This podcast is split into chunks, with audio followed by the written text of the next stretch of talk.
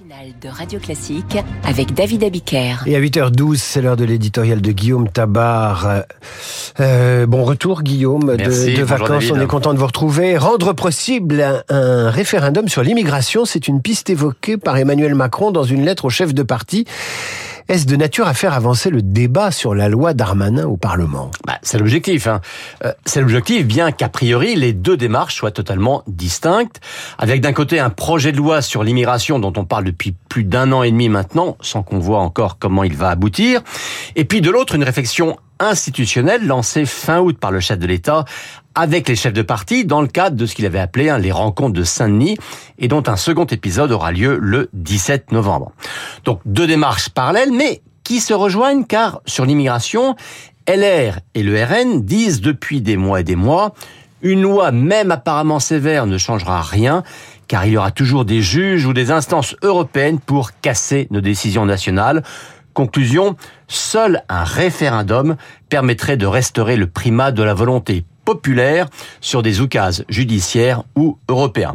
Eh bien justement, l'idée suggérée par Emmanuel Macron, c'est d'élargir le champ de l'article 11 de la Constitution pour permettre des référendums sur des questions de société, et il en cite deux, la fin de vie et l'immigration. En clair, il fait droit à une exigence de LR et du RN, il fait un geste dans leur direction.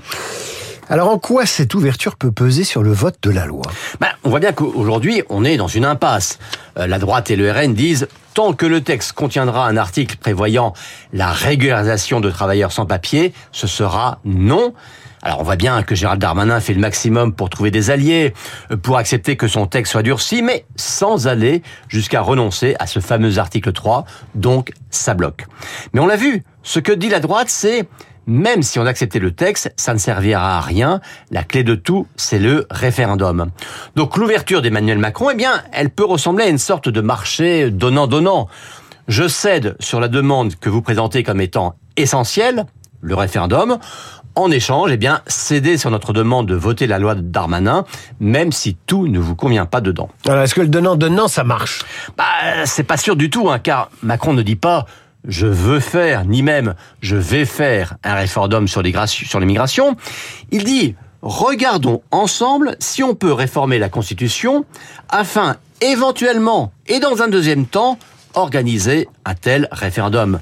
Vous l'avez compris, c'est hypothétique et étalé dans le temps, alors que le vote de la loi, eh bien, c'est maintenant. C'est dès vendredi au Sénat, et c'est sans doute avant la fin de cette année à l'Assemblée. Et oh, bah, on voit mal la droite hein, céder aujourd'hui sur la foi d'un conditionnel lointain. Bon, alors, cela dit, hein, attendons les réactions à cette ouverture. On va très, on va très vite voir si elle marque le début d'un vrai compromis ou si elle n'est qu'un marché de dupes. Le marché entre nous, c'est que vous revenez demain, euh, Guillaume Tabar, pour euh, l'éditorial avec le Figaro.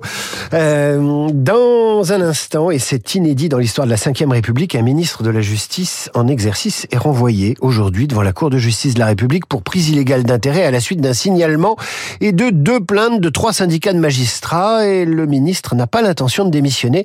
Nous allons parler de cette situation exceptionnelle avec notre invité.